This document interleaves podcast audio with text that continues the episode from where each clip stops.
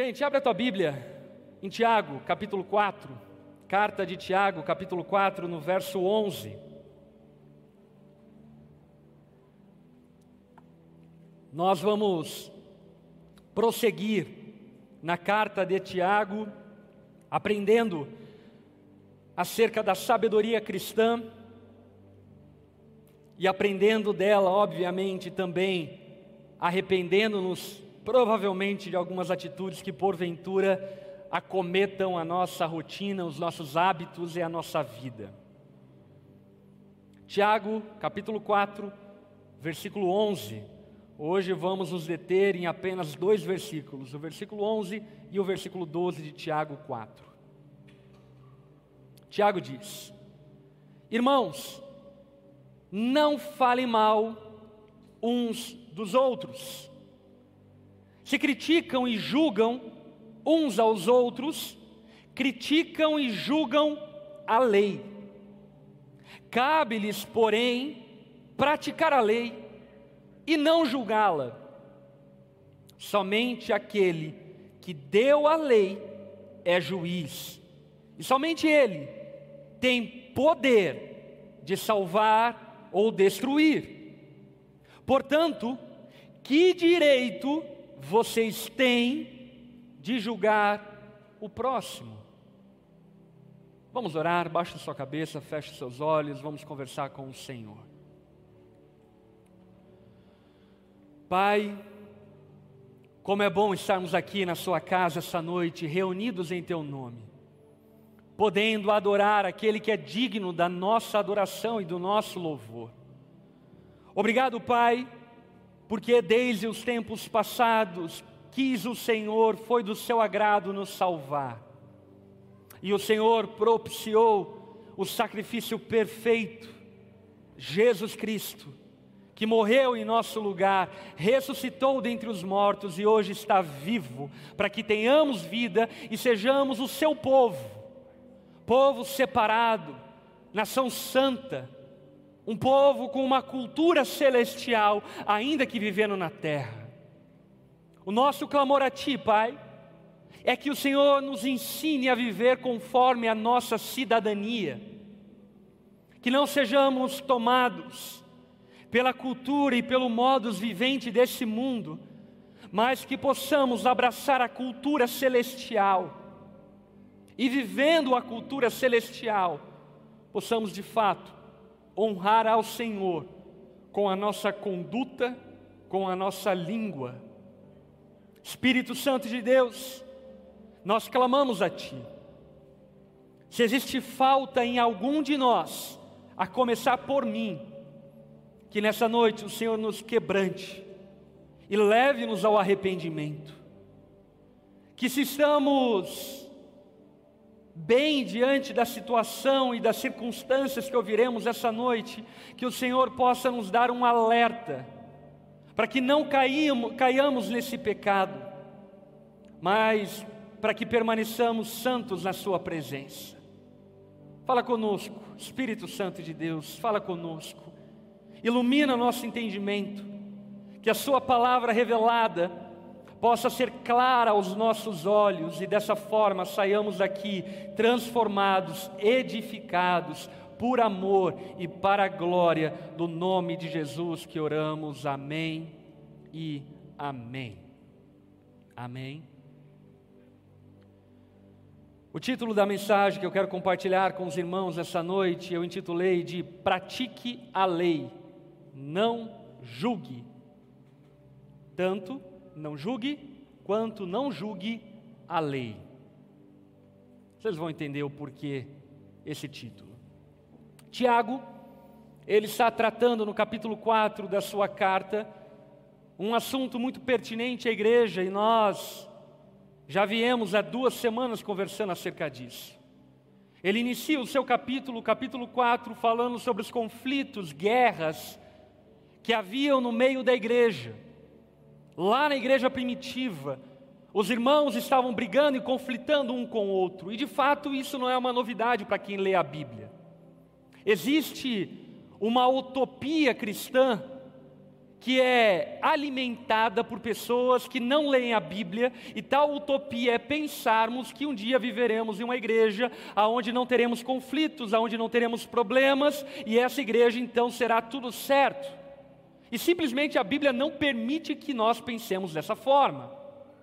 Por exemplo, Atos capítulo 6 já demonstra uma primeira briga que, inclusive, talvez Tiago estava analisando esse conflito que houve lá em Atos 6. Quando, por causa da igreja que cresceu, as viúvas dos convertidos de fala grega não estavam sendo assistidas, não estavam recebendo as cestas e sendo servidas por causa de algumas diferenças que haviam entre eles. Então há um conflito ali dos convertidos hebreus e dos convertidos de fala grega, que entram em conflito porque ambos estavam discordando um do outro, até o momento que os apóstolos se reúnem, apaziguam a confusão. Porém, isso não fica exclusivo para Atos capítulo 6. A Bíblia remonta vários e vários momentos aonde a igreja entrou em conflito. Em Filipos, por exemplo, nós vemos um conflito de dois discípulos mulheres do apóstolo Paulo que trabalhavam junto com ele e conflitaram uma com a outra. A igreja de Gálatas também se encontra em conflito. A igreja de Corinto estava cheio de conflitos dentro dela. Portanto, aqui vale a pena desfazer uma fantasia que por vezes nós carregamos em nossa mente. A igreja é formada de gente, eu e você. E na igreja formada de gente, nós passaremos por conflitos. Certamente muito menos conflitos do que na vivência e na comunhão com ímpios. Porém, ainda assim enfrentaremos conflito, até porque são nesses conflitos que nós amadurecemos e crescemos no Senhor.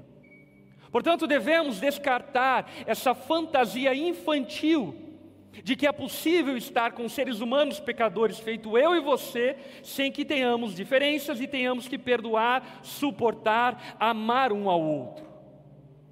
E diante desse cenário, então, Tiago, ele aponta uma direção dizendo: olha, os conflitos que existem no meio da igreja existem porque o nosso interior está em guerra.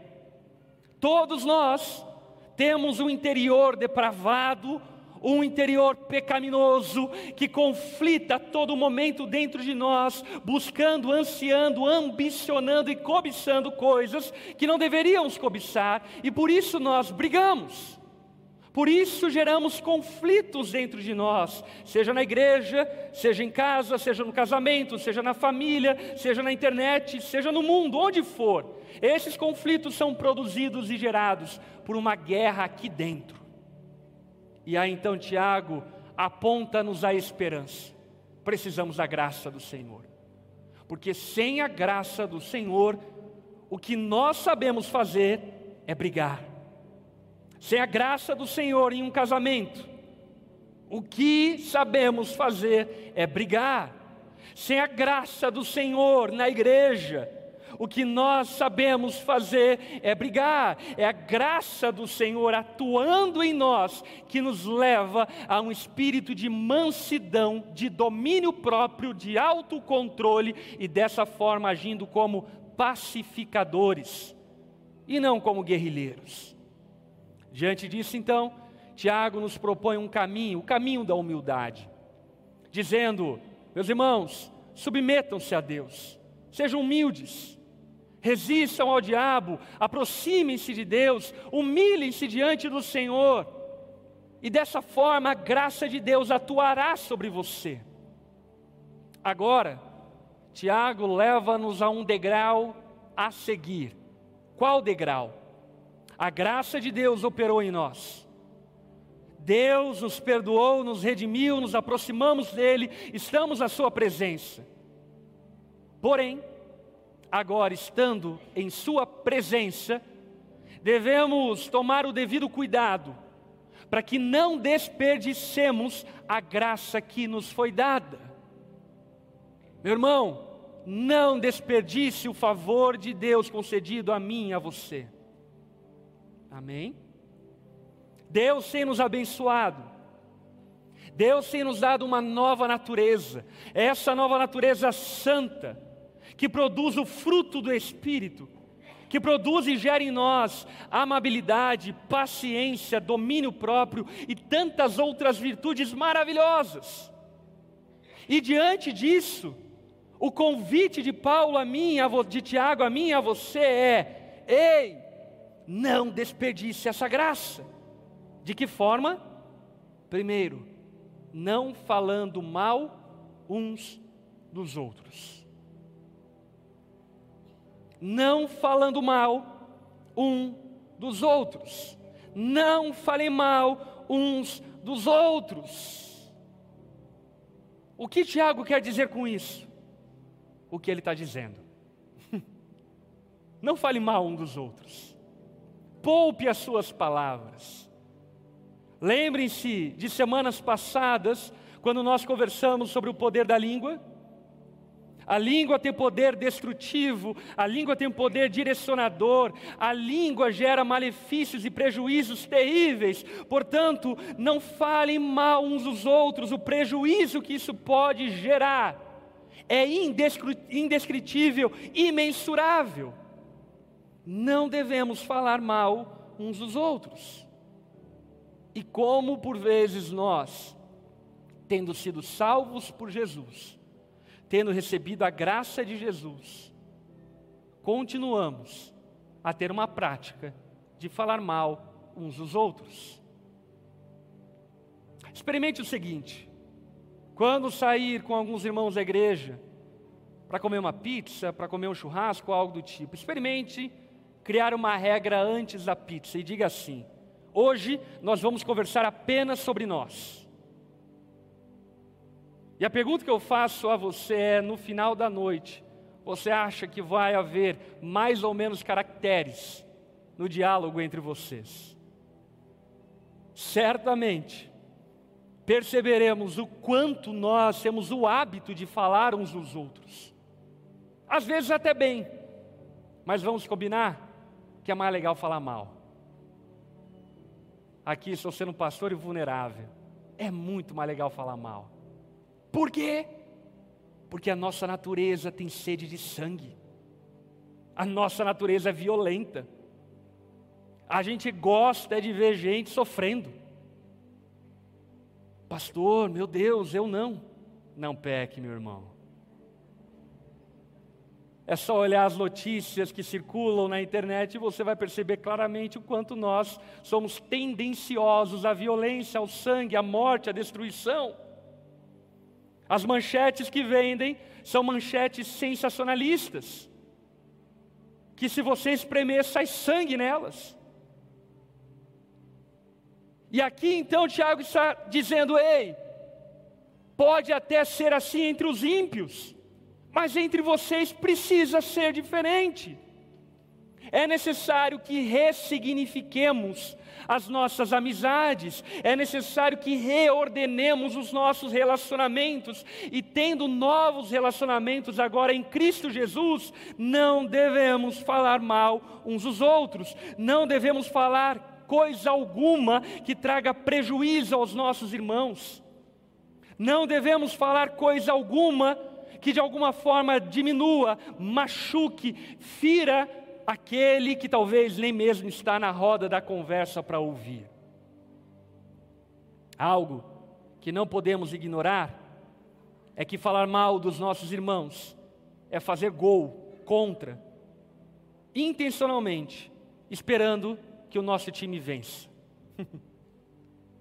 falar mal uns dos outros é intencionalmente fazer gol contra e no final torcer para que o nosso time vença. Não adianta você orar pela igreja de Cristo, se com suas palavras você destrói a igreja de Cristo todos os dias. Não adianta você orar pelo avanço do Evangelho, se com suas ações e palavras você prejudica o avanço do Evangelho. O que eu e você não percebemos por vezes é que Satanás já foi vencido. Amém? E o nosso inimigo maior somos nós mesmos. Nosso maior inimigo, o maior inimigo do avanço do Evangelho, do avanço do reino de Deus, somos nós mesmos. Talvez você durante anos alimentou falácias dentro da sua casa, dentro da sua família, e hoje você está querendo convidar a sua mãe para vir à igreja e ela não quer vir. Novidade? Nem eu ia querer vir. Talvez durante anos você alimentou nas suas redes sociais falatórios, falácias, calúnias, difamações, e agora está colocando um versículo bíblico, porque Deus amou o mundo de tal maneira. Quem quer receber esse amor? Eu é que não quero. O que precisamos compreender é que todas as vezes que cedemos a uma prática ímpia, pecaminosa, como a de falar mal uns dos outros, estamos agindo como ímpios e prejudicando a nós mesmos, fazendo gol contra, esperando que o nosso time vença. Paulo escreve para o seu discípulo Tito a seguinte palavra: Tito, capítulo 13, versículo 2. Não devem caluniar ninguém, mas evitar brigas. Olhe para o irmão que está ao teu lado e diga a ele: evite brigas. Amém? Evite brigas. Evite controvérsias. Esse não é o feitio, essa não é a forma como o povo de Deus age que sejam amáveis e mostrem a todos a verdadeira humildade. Em outros tempos, também éramos insensatos e desobedientes, vivíamos no engano e nos tornamos escravos de muitas paixões e prazeres, éramos cheios de maldade e inveja, odiávamos uns aos outros em outros tempos. Você vive um novo tempo em Jesus. Amém? E se você vive um novo tempo em Jesus, é necessário que você viva conforme esse novo tempo em Jesus. E viver em conformidade com esse novo tempo em Jesus, é necessário que você agora abra mão do modo de viver do mundo e abrace o modo de viver de Deus. E no modo de viver de Deus, as palavras que saem da nossa boca só saem quando servem para abençoar, para edificar, para dar esperança, para fortalecer a fé e não para derrubar. De, inimigos já basta nós mesmos, Satanás e o mundo. Que a igreja não seja inimiga da própria igreja. Que irmãos não sejam inimigos dos próprios irmãos. Em outros tempos, podíamos viver dessa forma mas uma vez que fomos salvos em Cristo Jesus, já não devemos mais viver dessa forma. Muitos não brigam mais usando palavrões, mas continuam usando ofensas. Não, eu não xinguei. O que importa se você não xingou, se você chamou ele de filho da Babilônia? Não diz respeito necessariamente a palavras-chave que não possam ser ditas. Diz respeito a um coração ofensivo violento, que usa das palavras para ferir e machucar os outros. Não adianta, cristão, você abrir mão do uso de palavrões, mas continuar ofensivo, continuar odiando continuar usando palavras agressivas. Não, eu não uso mais palavrões. Mas ninguém suporta estar do seu lado, porque estar do seu lado é ser machucado e ferido com as palavras a todo momento. Muitos cristãos não caem mais na mão, na porrada, mas continuam ferindo com as suas palavras. Talvez você era alguém briguento que, inclusive, volta e meia se envolvia em brigas físicas. E talvez você diga: não, eu abandonei esse comportamento, mas continua ele replicando, por exemplo, nas redes sociais, tornando as redes sociais uma espécie de briga de rua, aonde joga uma faca, uma garrafa e no fim vamos ver o que vai dar. Talvez, inclusive, muitos não tinham nem coragem de brigar fisicamente. mas hoje utilizam-se dessa ferramenta covarde para usar-se de mau uso das palavras para ferir, machucar, matar uns aos outros.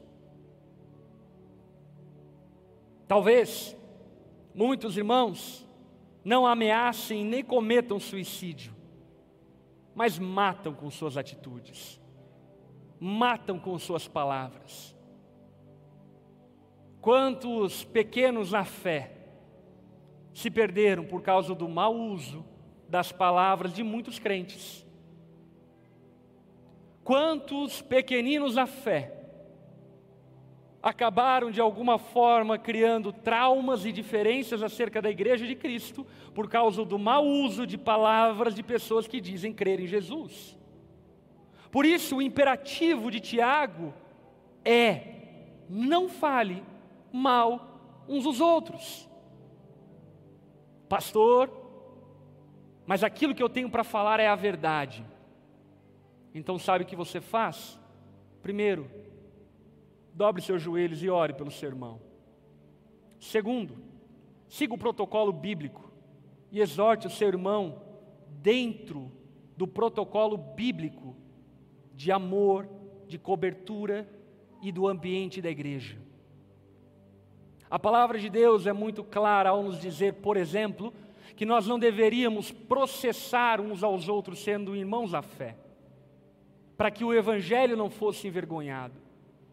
Deveríamos buscar acordo para que Cristo, o reino e a igreja e o evangelho não fosse manchado por causa dos nossos pecados. Mas em grande medida, em grande parte, muitos irmãos transformaram as suas redes sociais pessoais num inquisitório pós-moderno. Transformaram as suas redes sociais em um tribunal do júri, aonde o júri é somente ele. Meu irmão, a palavra de Deus não apenas em Tiago, mas em Timóteo, em Tito, em Coríntios, Jesus nos evangelhos, fala categoricamente: não fale mal uns dos outros, refreie a sua língua. Cale-se. E quando desejar falar mal uns dos outros, coloque-se primeiro em oração. E se houver de fato provas e evidências no qual devam ser tratados com o irmão na fé, siga o protocolo bíblico. Tim Keller, fala algo muito pertinente a respeito disso, dizendo: a tolerância não é sobre ter crenças, é sobre como as suas crenças te levam a tratar as pessoas que discordam de você. Eu não sei você, mas o evangelho que me alcançou me leva a tratar aqueles que creem em Jesus, ainda que diferentes de mim, como irmãos. Esse é o evangelho que te alcançou? Sim ou não? O evangelho que me alcançou, além de me levar a tratar como irmãos aqueles que professam a fé em Jesus, como eu, me levam a tratar com amor ao próximo. E portanto, não me permitindo usar a minha boca e a minha fala para denegrir, para caluniar, para difamar, para diminuir os nossos irmãos. Talvez muitos, inclusive em legítima defesa, tentam usar de palavras para defender-se em relação a ataques difamatórios ou coisa do tipo. Sabe qual é o modelo bíblico? Jesus, junto com Pilatos. Cale-se. Cale-se. Jesus não precisa de defesa. A verdade não precisa de defesa. A Bíblia não precisa de defesa. O teu ego precisa de defesa. Mortifique o seu ego. Cale-se. Não se envolva. Não retruque, não responda. Sabe por quê? Porque talvez hoje você esteja agindo em legítima defesa, mas amanhã essa sua mesma tendência lhe levará a assassinar o seu próximo. Portanto, desde hoje, Prefira resguardar as suas palavras e não falar mal uns dos outros. Amém? Que no nome de Jesus, estar com você seja uma bênção, seja um presente. Que tomar um café junto com você seja uma graça concedida por Deus. Que te acompanhar nas redes sociais seja um encorajamento diário de amor, de fé e de esperança. E não um encorajamento à violência, ao ódio, não um encorajamento a problemas, não um encorajamento à guerrilha, a guerras e brigas e contendas. Tiago leva-nos um pouco além, dizendo: Sabe por que você não deve falar mal dos seus irmãos? Preste atenção porque a lei foi nos dada para que a pratiquemos, não para que nós julguemos.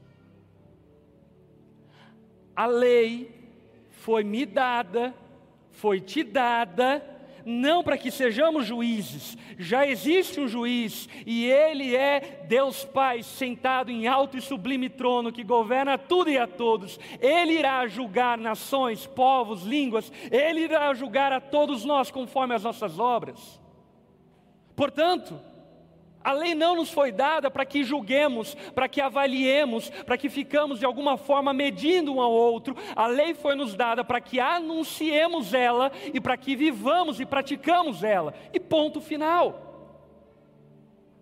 A lei de Deus não foi me dada, não lhe foi dada para que nós fiquemos definindo quem é mais santo, quem é menos santo, quem é verdadeiro, quem não é verdadeiro, quem é maior, quem é menor, quem é pior, quem é melhor. Isso compete ao Senhor, que julga e avalia os desígnios do nosso coração, as mais profundas motivações que até mesmo a nossa própria consciência, por vezes, pode ser persuadida por tamanha depravação. Portanto, Deixe nas mãos de Deus a vingança. Ao Senhor cabe a justiça, ao Senhor cabe o juízo, é dele a vingança, somente dele. Além disso, a lei foi nos dada para que aprendamos a amar o próximo. Ela não nos foi dada para que aprendamos a odiar e assassinar o próximo. Quando Jesus foi perguntado qual era o resumo da lei dos profetas, o que ele diz claramente é: a lei, os profetas, se resume em ame a Deus acima de todas as coisas e ame ao teu próximo como a ti mesmo. Repita comigo: a lei se resume em amar a Deus e amar o próximo. Portanto, se de fato observamos a lei de Deus, o que nós deveríamos viver é amor ao próximo, e não ódio ao próximo. Quem manipulou, fez mau uso da lei, usando ela para odiar, foram os fariseus, foram os saduceus. Não deve ser a igreja de Cristo. A igreja de Cristo recebeu instrução de Deus para que saibamos amar o próximo e não para que aprendamos a odiar, porque odiar já sabemos fazer. Ela nos foi dada para refrear nossos impulsos, para que dessa forma amemos. Amemos. Por isso, nós devemos entender e compreender que existem algumas posturas erradas diante da lei de Deus. Primeira postura errada diante da lei de Deus que eu quero aqui mencionar é: não acrescente lei à lei. A lei de Deus é suficiente. Quanta gente faz mau uso da palavra e absolutiza coisas que não são absolutas. Quantas pessoas ludibriadas e enganadas por pessoas que usam da tradição para confirmar tradições em nome de Deus, sendo que a palavra de Deus nunca confirmou essas tradições. Quantas pessoas sacramentando aquilo que a palavra de Deus nunca sacramentou? Quantas vezes nós somos enganados e de alguma forma nos auto-enganamos, acrescentando leis à lei de Deus? E existem muitas leis à lei de Deus acrescentada por nós, que nós juramos de pé junto, que a palavra de Deus diz isso. Mas de fato e verdade, ela nunca falou isso. Portanto, meu irmão, minha irmã, não absolutize as suas experiências. Não torne a sua perspectiva, a sua experiência de vida lei de Deus, porque ela não é. Para me casar, eu namorei dois anos, noivei seis meses e me casei. Agora todos devem namorar dois anos e noivar seis meses para se casar? Não. É a minha experiência. Foi como Deus manifestou-se com a graça na minha vida. Se alguém namorar seis anos, está em pecado? Não. Talvez, mas não. e se alguém namorar seis meses e casar? Gente, a palavra de Deus não nos deixou um cronômetro de quanto tempo devemos noivar antes do casamento, até porque o próprio namoro já é invenção nossa. Portanto, não acrescente lei às leis de Deus. Segundo, não altere a lei de Deus. E aí, em contrapartida, existem aqueles que, conforme convém, alteram versículos bíblicos para amoldar-se aos seus gostos pessoais. Um exemplo clássico disso, os irmãos sabem que eu não sou nem um pouco militante pró-tatuagem, e pouquíssimo falo disso, mas quantas e quantas vezes eu ouço pessoas falando para defender a tese de que elas pensam que tatuagem é algo que não deve ser feito, usando, por exemplo, o texto que diz: o corpo é templo do Espírito Santo. Como se o texto estivesse falando sobre isso, e não está falando sobre isso. Ou usando Levítico, quando fala sobre marcas no corpo, pensando que está falando sobre isso, e não está falando sobre isso. Nenhum problema você não gostar de tatuagem. Agora, não altere a lei de Deus para te agradar e para que você defenda as suas próprias teorias. Abrace a lei de Deus como ela é. E se você de alguma forma, por exemplo, tem problema com tatuagem, não tem problema, faz igual meu pai. Eu amo meu pai. Quando eu tinha lá pelos meus 15 anos, eu cheguei para o meu pai e falei: "Pai, posso fazer tatuagem?" Ele falou: Não, filho. E aí eu fiquei desapontado. E aí eu fui pesquisar se era pecado ou não era. E cheguei para o meu pai e falei: Pai, eu pesquisei e descobri que não existe nenhum texto bíblico que em base fundamenta a ideia de que tatuagem é pecado. E ele olhou para mim e falou: Quem disse que eu falei que é pecado? Eu sou teu pai, não gosto e não quero que você faça. Entendi, pai. tá tudo certo não altere a lei de Deus. E isso é só um exemplo dos vários exemplos.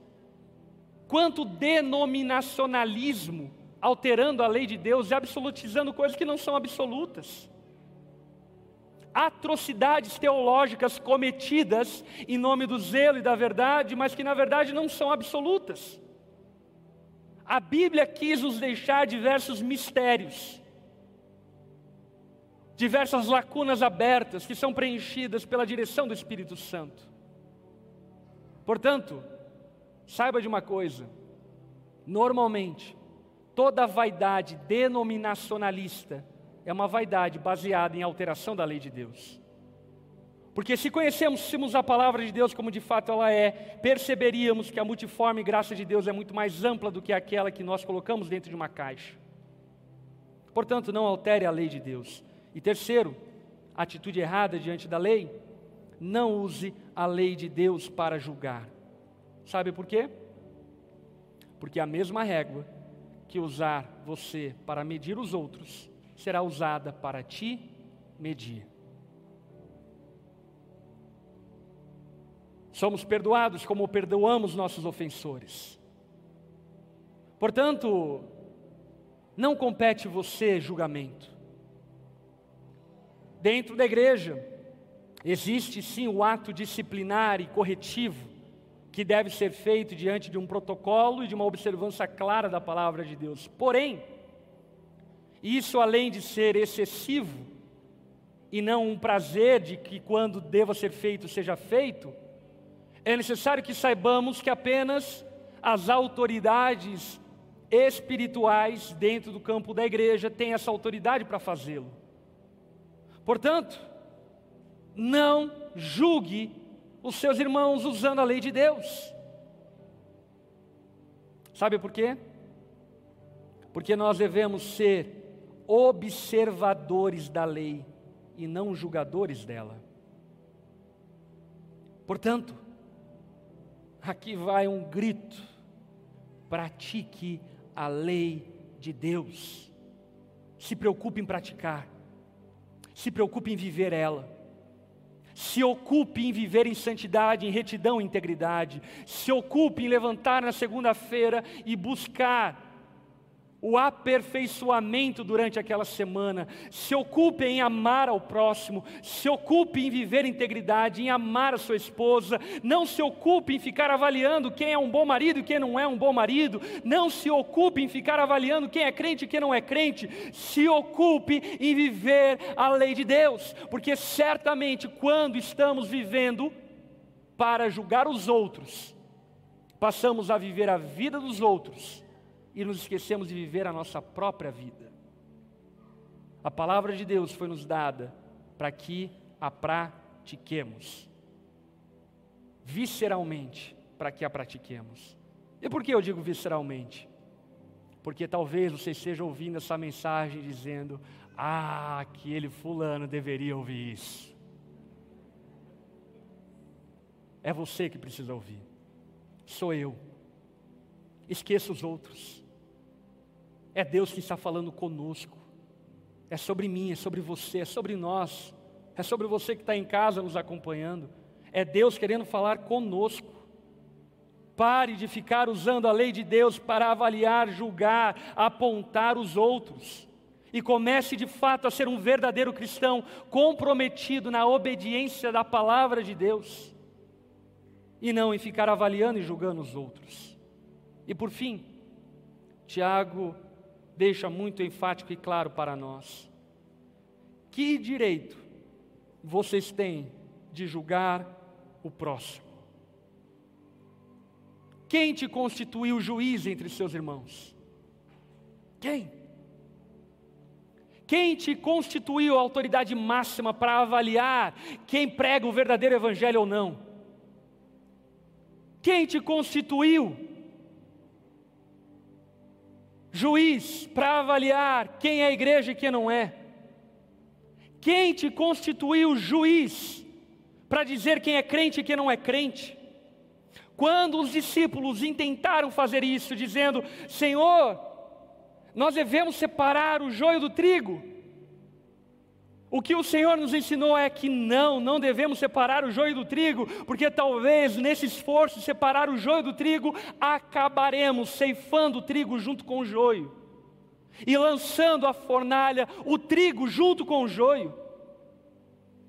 Não cabe a mim e a você julgar, cabe ao Senhor. E quando eu falo isso, eu não falo com alívio, eu falo com temor e pesar porque o teu julgamento rende no máximo uns 20 dislikes. Mas o julgamento do Senhor pode render a condenação eterna. Portanto, quem somos nós para julgar? Quem somos nós para nos colocarmos nessa posição de juízes uns dos outros? E isso não é uma atitude escapista, ok? Porque daí alguns irmãos, ah, então vou viver no adultério, bebendo, porque ninguém vai julgar. A lei te julga. Ninguém precisa te julgar. A palavra de Deus te julga. Ninguém precisa dizer para você que está errado. Basta que você leia a Bíblia e saiba que está errado. Basta você vir à igreja, ir num discipulado e você aprenderá o que está errado e o que não está errado. Eu não preciso dizer para você se você vai ou não vai para o inferno. A própria lei de Deus diz isso. Portanto, o meu papel aqui em cima do púlpito, como pregador da palavra de Deus, não é ficar dizendo quem é peixe bom, quem é peixe ruim, quem é joio quem é trigo. O meu papel aqui é proclamar a palavra de Deus e ela mesmo fará o trabalho dela, que é avaliar e julgar os corações de cada um de nós. Portanto, não temos o direito de julgar os nossos irmãos. Bem pelo contrário, foi nos dado a responsabilidade de guardarmos os nossos irmãos. E aqui então eu encerro fazendo duas aplicações. Primeira aplicação para quando você for alvo de difamações. Quando você for alvo de difamação, cale-se e saiba que Deus te julgará. Homens não podem te julgar, você não pode se auto-julgar, nem a sua consciência pode te julgar. Quem nos julgará é o Senhor. É Ele que conhece a intenção, as motivações do nosso coração e as nossas obras. Portanto, cale-se. Usando de exemplo, talvez você já ouviu falar do pregador do último século, Billy Graham. Billy Graham hoje é considerado quase que unanimemente pela maioria dos evangélicos como o grande homem de Deus, o grande pregador. Porém, talvez o que você não desconheça é que esse grande pregador, por algum tempo ele foi considerado comunista, porque ele pregou na Rússia, enquanto ainda a Guerra Fria estava instaurada. Durante algum tempo, ele foi julgado de fundamentalista, porque pregava a palavra de Deus, inclusive aquilo que não é palatável aos nossos dias. Por alguns, ele foi considerado mercenário. Ele era o pregador de estádios e enchia estádios em momentos aonde tinham-se as ofertas para poder patrocinar o ministério Billy Graham de pregação do Evangelho. Milhares e milhares de pessoas doavam milhões e milhões de dólares. E por muitos ele foi considerado mercenário. Billy Graham por alguns, foi considerado exibicionista, porque ele foi uma grande celebridade. Inclusive, Billy Graham é o único pastor que tem a sua estrela no Hall da Fama em Los Angeles. Por alguns, Billy Graham foi considerado politiqueiro, porque Billy Graham foi conselheiro do presidente Eisenhower, também do Richard Nixon do Johnson, do Bill Clinton, do pai Bush e do filho Bush. E o que o Billy Graham nos ensina? Nos ensina é que Deus é quem nos julga. Se saímos dessa terra com aplausos ou não, pouco importa. Importa que entremos no céu com uma palavra nos dizendo: servo bom e fiel. Você fosse fiel no pouco, e sobre o muito você será colocado. Portanto, que nos preocupemos com a avaliação do Senhor. Sabe por quê? A palavra de Deus é muito clara em dizer a nós, em Deuteronômio 32, 35: A vingança cabe a mim, diz o Senhor, eu lhes darei o troco. A vingança cabe ao Senhor, não cabe a nós. Portanto, aprenda como Jesus, que quando difamado e caluniado, ele foi como cordeiro ao matadouro que não abre a sua boca diante dos seus tosqueadores. Uma segunda aplicação, quando você se torna o algoz dos seus irmãos. E para isso, eu cito a história fadídica da primeira família, aonde Caim mata o seu irmão Abel. Caim mata o seu irmão Abel porque Abel adorou ao Senhor e a adoração de Abel foi agradável ao Senhor. Caim ficou invejado de Abel e por isso foi e matou o seu irmão Abel. mesmo sobre aviso de Deus. Então Deus chega até Caim e pergunta: Onde está o seu irmão? E a pergunta de Caim, sabe qual é? Acaso eu sou o guardador do meu irmão?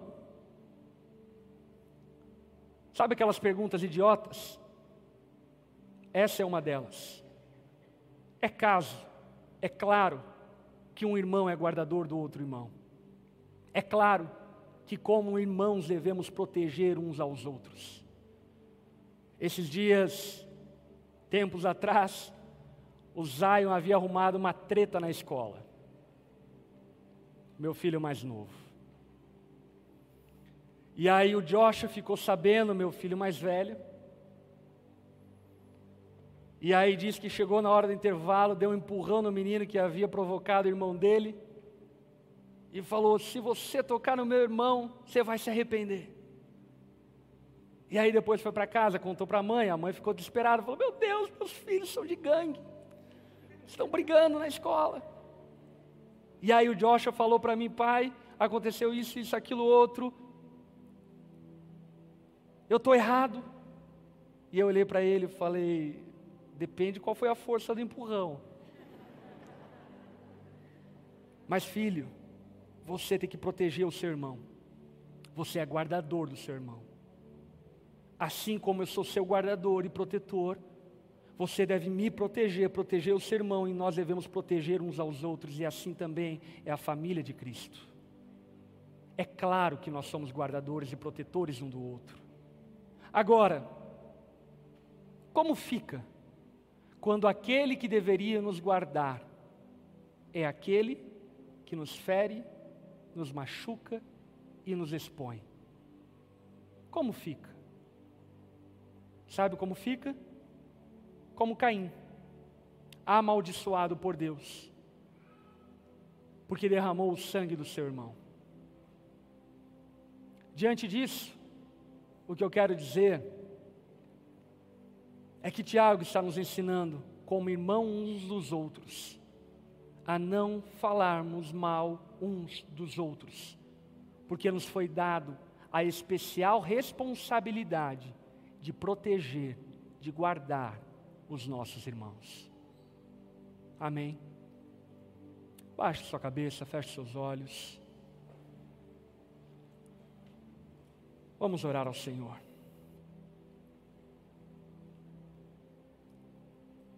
Pai, constranja-nos com Sua graça. Espírito Santo de Deus, constranja-nos com Seu amor. Coloque-nos na posição que pertence a nós, não de juízes, mas de praticantes da Tua lei. Leva-nos como igreja Sua a gastarmos nossos dias não avaliando os outros, mas nos autoavaliando diariamente. E diariamente nos arrependendo quando nos encontrarmos em falta, melhorando quando estivermos errados, perdoando e sendo perdoados. Ensina-nos o caminho da pureza e da santidade. Livra-nos de agirmos como Caim, que em um culto de adoração ao Senhor matou o seu irmão que não sejamos esse tipo de gente. Que eu não seja esse tipo de gente, Deus. Me livra de usar as minhas palavras para ferir, machucar, amaldiçoar aqueles que junto comigo herdarão a coroa da vida. Ensina-nos a suportarmos uns aos outros e, sobretudo, não falarmos mal uns dos outros. Senhor, Fala aos nossos corações se existe algum engano em nós. Ainda de cabeça baixa, olhos fechados. Se enquanto a palavra estava sendo pregada, Deus claramente falou ao seu coração que você tem errado, ou já errou e ainda não cobriu esse erro. se você tem feito mau uso das suas palavras e sabe que tem alimentado contendas, fofocas, difamações e calúnias, o convite da palavra do Senhor essa noite é: arrependei-vos, arrependei-vos. Eu não quero te expor, não vou pedir para você ficar em pé, mas eu quero de alguma forma te encorajar a duas coisas. Primeiro delas, se você se encontra em falta diante daquilo que você ouviu essa noite, levante uma das suas mãos manifestando arrependimento, só como uma forma de dizer: Deus, eu preciso mudar, eu preciso ser diferente. Pode levantar e baixar, não tem problema, só como uma forma de manifestação pessoal. Amém. Todos vocês que levantaram as mãos, provavelmente existe sangue na mão de vocês. E sabe o que vocês devem fazer? Lavar as suas mãos. Portanto, o desafio que eu faço a partir daqui é que você deve procurar aqueles que foram alvos da sua difamação, calúnia, alvos da sua falácia, se reconciliar, pedir perdão e se arrepender. Porque senão esse pecado te acompanhará como uma maldição que acompanhou Caim. Amém? Pode abrir seus olhos, coloque-se em pé no seu lugar.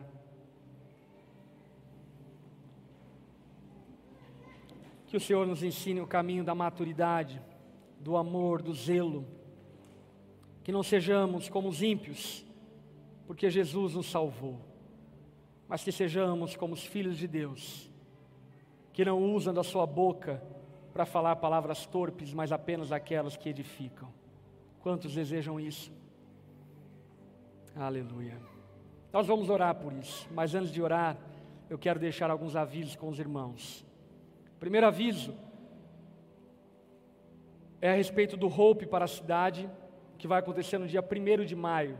Uma ação social que faremos em prol da cidade de Joinville para servir a nossa cidade, com vários serviços comunitários para pessoas que de alguma forma têm necessidades e carências. Portanto, se envolva dentro da medida do possível com Hope e se puder contribuir com alguma coisa nessa ação que acontecerá no dia 1 de maio, se envolva. Hope para a cidade vai ser uma manhã separada com dentista, manicure, barbeiro, advogado, conselho e assim por diante, para assessorarmos pessoas que por vezes não têm acesso a esse tipo de ajuda e socorro, ok? Seja orando também a respeito disso. Outra coisa importante, mulheres, tem mulheres aqui. No dia 13 de maio, agora, às 19 horas, a minha excelentíssima esposa está organizando um encontro para mulheres que vai ser uma noite incrível. A mulherada vai estar aqui aprendendo do Senhor e sendo edificada nele. Portanto, dia 13 de maio, às 19 horas, vai ser transmitido também através do YouTube das redes sociais. Você, mulher, é super convidada a estar aqui. Inclusive, use dessa oportunidade para trazer amigas, colegas que por vezes não venham a um culto normal, mas viriam no encontro de mulheres. Vai ser uma noite especial para as mulheres. E aqui também em especial, digo aos homens: deixe sua esposa vir, cuide dos filhos, assista um filme com eles, leve eles no cinema, coma um McDonald's, faça alguma coisa, mas sirva sua esposa para que ela esteja aqui nesse dia. Amém? Outro aviso bem importante: traga um quilo de alimento. Todo culto de ceia, que é sempre a primeira semana do mês, nós temos um desafio de coleta de contribuições para podermos destinar ao Hope para quem precisa. Então, todo domingo, no primeiro primeira semana do mês que nós ceiamos, é dia também de lembrarmos de trazer um quilo de alimento, dois, uma cesta básica, enfim, para podermos destinar ao Hope, para servir as pessoas carentes, tanto da nossa igreja quanto também fora da nossa igreja. Saiba, os irmãos, que nós temos servido centenas de famílias, inclusive ao longo desse período de pandemia, através do socorro que a nossa igreja tem estendido a mão. Amém? Então, se comprometa com isso também.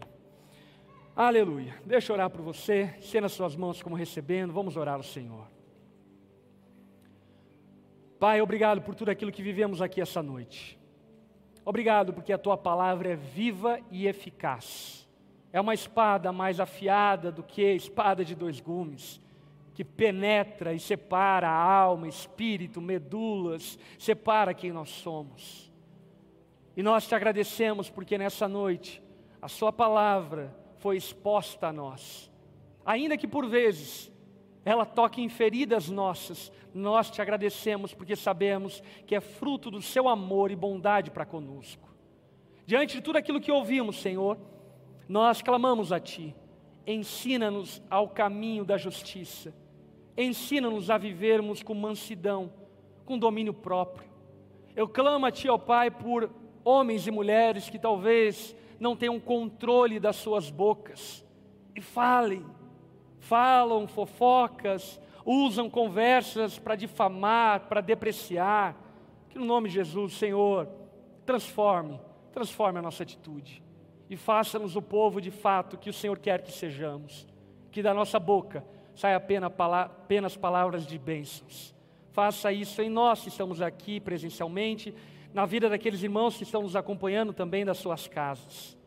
Clamamos que teu amor, Pai, seja sobre nós, que a graça e a paz de Jesus nos acompanhe e a consolação do Espírito Santo nos guie por onde formos. Oramos por amor e para a glória do nome de Jesus. Amém e amém.